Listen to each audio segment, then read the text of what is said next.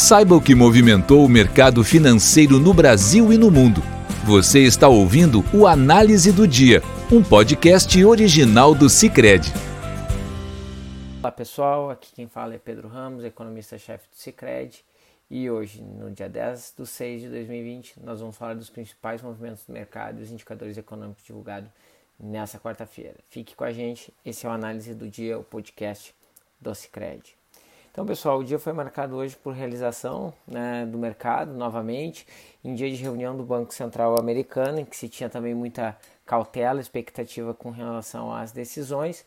E, o, o embora né, na nossa visão a ata trouxe, a ata não, o comunicado trouxe elementos bastante dovish, né, frouxos, é, em relação à política monetária e mostra um quadro de apoio né, do, por parte do Banco Central à economia, é, mesmo assim o mercado seguiu com queda. Né? A nossa visão principal é que depois daquelas três semanas seguidas de resultados muito favoráveis, né, começou lá na metade de maio, é, o mercado talvez tenha passado um pouquinho da conta e agora está realizando esses esses dias de, de bons resultados, né, botando dinheiro no bolso dessa melhoria, e isso tem feito com que a gente tenha quedas pontuais, mas ainda em números muito elevados. Né? A única exceção aí das bolsas que nós sempre acompanhamos aqui no podcast foi o Nasdaq que subiu 0,7%. Né? O Dow Jones, por exemplo, caiu 1%, o S&P caiu 0,5%, o DAX caiu 0,7%, o CAC caiu 0,8 e a bolsa de Londres 0,1. E aqui o Brasil acabou se penalizando um pouquinho mais,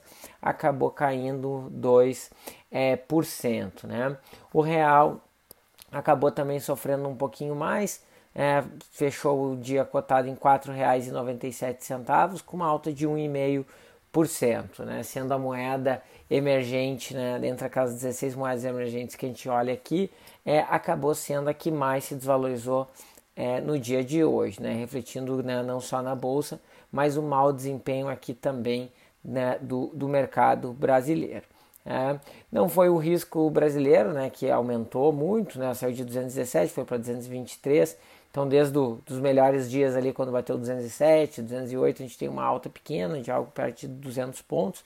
É nada que, é, é, que, que cria essas variações né, no câmbio e no, no Ibovespa. Já já no, nos mercados de commodities nós vimos é, um cenário ainda é, favorável. Né? É, os commodities fecharam estável, com uma pequena alta de 0,1%, próximo do, do, do né, é, próximo do fechamento de ontem.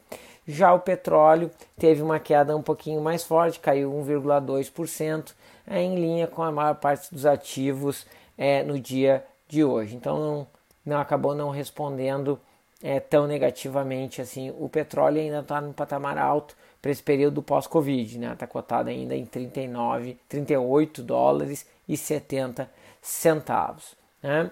É, já a nossa curva de juros, nós vimos os juros curtos aqui é, caírem muito pouquinho, né? aumentou a probabilidade um pouquinho da, de queda, no, uma queda maior na curva de juros na parte curta, então a próxima reunião estava sendo precificado 66 pontos base de corte, agora foi para 68, e a reunião de agosto já tem precificação de 18 pontos base de corte. Né?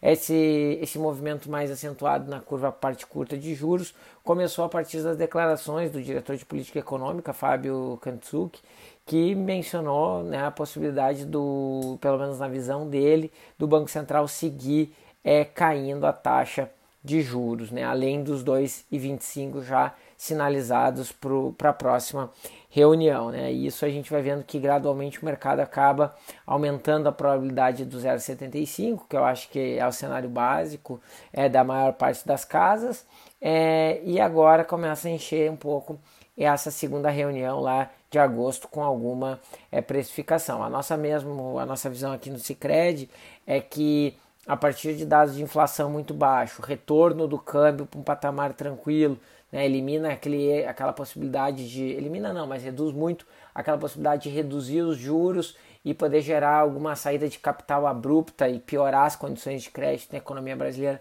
que é algo que o Banco Central vem é, trabalhando com essa hipótese. Né? A gente acredita que isso está mais longe do patamar que o Banco Central vem trabalhando, mas ele vinha com receio em relação a isso, na medida que tem essa apreciação do câmbio, próprio Tesouro Nacional conseguindo captar lá fora com alta demanda. Né? Semana passada o Tesouro Brasileiro emitiu títulos né, de 5 e 10 anos, né, é, quis captar 3 bilhões e meio e teve oferta de mais de 18 bilhões. Né? Então ele poderia ter capturado muito mais recursos no mercado do que ele acabou pegando, né? mostrando que o acesso ao mercado de capitais externo por parte dos brasileiros ainda está acessível ou está melhorando essas condições. Né? E isso faz com que a gente ache que o Banco Central se torne mais suscetível a cortar esses juros. Por enquanto ainda temos um cenário básico 2,25, que é mais uma queda de 0,75 na próxima reunião, mas não descartamos ele voltar é, a cair aí uma ou duas de 0,25 nas próximas reuniões. Tá? É, voltando para a curva de juros, então um ano fechou em 2,55, muito perto do fechamento de ontem, e a parte mais longa acabou tendo uma quedinha, né? É, acabou caindo entre 5 e 15 bips. O destaque é a queda nos títulos de 10 anos do Brasil, que saíram de 7,64% ao ano para 7,47%. Né? Então, um patamar já bem mais baixo é, uh, desse cenário. E, o que a gente, e a nossa visão é que né, é, a, a, curva de juros acaba respondendo aí pelo noticiário local, né, que né, não tem mais tanta, tanto problema político, né, as coisas andam, é, pelo menos a agenda anda meio vazia nessa, nesse assunto, né, comparado ao que a gente teve ali no final de abril e ao longo do mês de maio.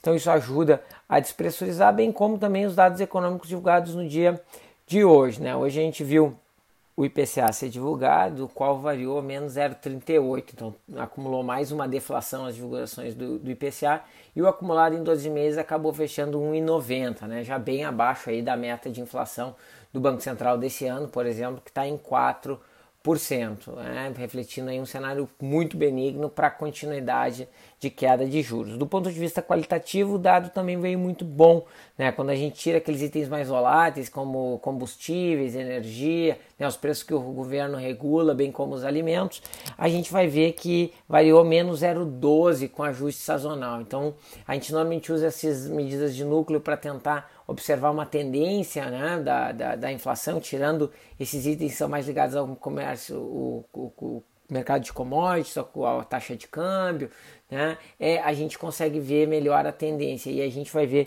que as últimas divulgações desses indicadores é, dos núcleos né, seguem no negativo, incluindo grupos assim que historicamente têm inflação sempre mais alta é, que o headline, como serviços, segue também com variações negativas aí quando a gente ajusta sazonalmente. Então o resultado é, do IPCA foi bastante é, positivo e acabou contaminando um pouquinho a curva de juros, é, botando ela um pouquinho mais para baixo. Né?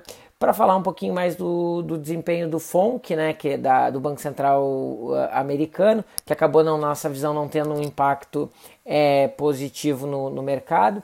Né, ele projeta é, esse ano queda de 6,5% no, no, no PIB dos Estados Unidos, podendo ser entre menos 10 e menos 42, né?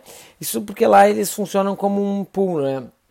Uma pesquisa, né, entre os participantes, né? Não existe a projeção do board, né? Existe 16 projeções que são colocadas na mesa e eles fazem medianas disso, né? Então tem membros que vão de menos 10 a menos 4.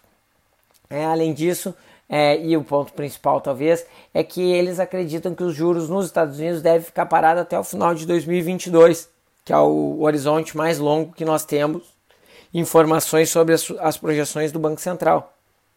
Sendo que desses sendo que do, dos 16 que respondem às pesquisas, né, é, eles apenas dois acreditam que pode ter uma alta de juros em 2022. Então, o resultado, na nossa visão, bastante dovish. Depois disso, é, o presidente do Banco Central americano, Jerome Powell, acabou falando sobre é que o controle da curva de juros é uma possibilidade que ainda está em aberto, né? que é aquilo que o Japão faz, que ele interfere na curva de juros, não só na parte curta, mas em determinados períodos, né? no caso do Japão de 10 anos, que ele bota a taxa de juros de 10 anos num determinado patamar. Né? É... E isso são medidas consideradas não convencionais, né? É, por parte da literatura econômica, mas que tem sido muito empregado pelos países é, desenvolvidos, né, uma das medidas empregadas aí, nesse caso é pelo Japão, né, vem sendo bastante empregado nesse período pós 2008, né, e é uma medida que o Banco Central americano está é, tá discutindo utilizar. Por fim, gente, a OCDE liberou o relatório hoje disso, das suas projeções econômicas, até para quem gosta de economia, é um belo de um relatório falando do impacto do Covid né, é, e no qual eles reportam que o PIB mundial deve ter uma queda aí de 6%, né, bem maior do que as projeções que o FMI fez alguns meses atrás, de menos 3%. Tá, né? É, nessa linha, ele acaba vendo que economias importantes, como a da zona do euro dos Estados Unidos, caem algo perto de 9% e 7%, respectivamente. E a grande diferença na nossa visão é que, no cenário deles, a China apresenta uma contração no PIB esse ano, algo que, para os olhos do mercado, não é bem uma coisa líquida e certa. Né? É, a gente vai ver que uh, o mercado ainda trabalha, segundo pesquisas da Bloomberg, com algo perto de 1,7% de alta, né? E isso destoa bastante, mas é sempre uma organização muito séria em fazer suas projeções e que vale a pena ser avaliada, né? Além disso, ela mostra também que a economia mundial poderia ter uma retração ainda maior é, e bem mais perigosa caso houvesse um segundo, uma segunda batida e uma segunda onda de infecção do coronavírus, né? Então, um relatório bem, bem interessante, mas acabou é, não trazendo grandes consequências para o mercado, ou talvez acabou até corroborando com, no sentido de perdas no dia de hoje. Então, pessoal, era isso que eu tinha para falar hoje para vocês. Foi um prazer estar é, tá aqui mais um dia é, e falamos aí no, sobre o fechamento do mercado financeiro no, de, na sexta-feira, mais uma vez aí no nosso análise do dia. Tá bem, gente? Boa noite. Você ouviu o Análise do Dia, um podcast original do Cicred. Até a próxima!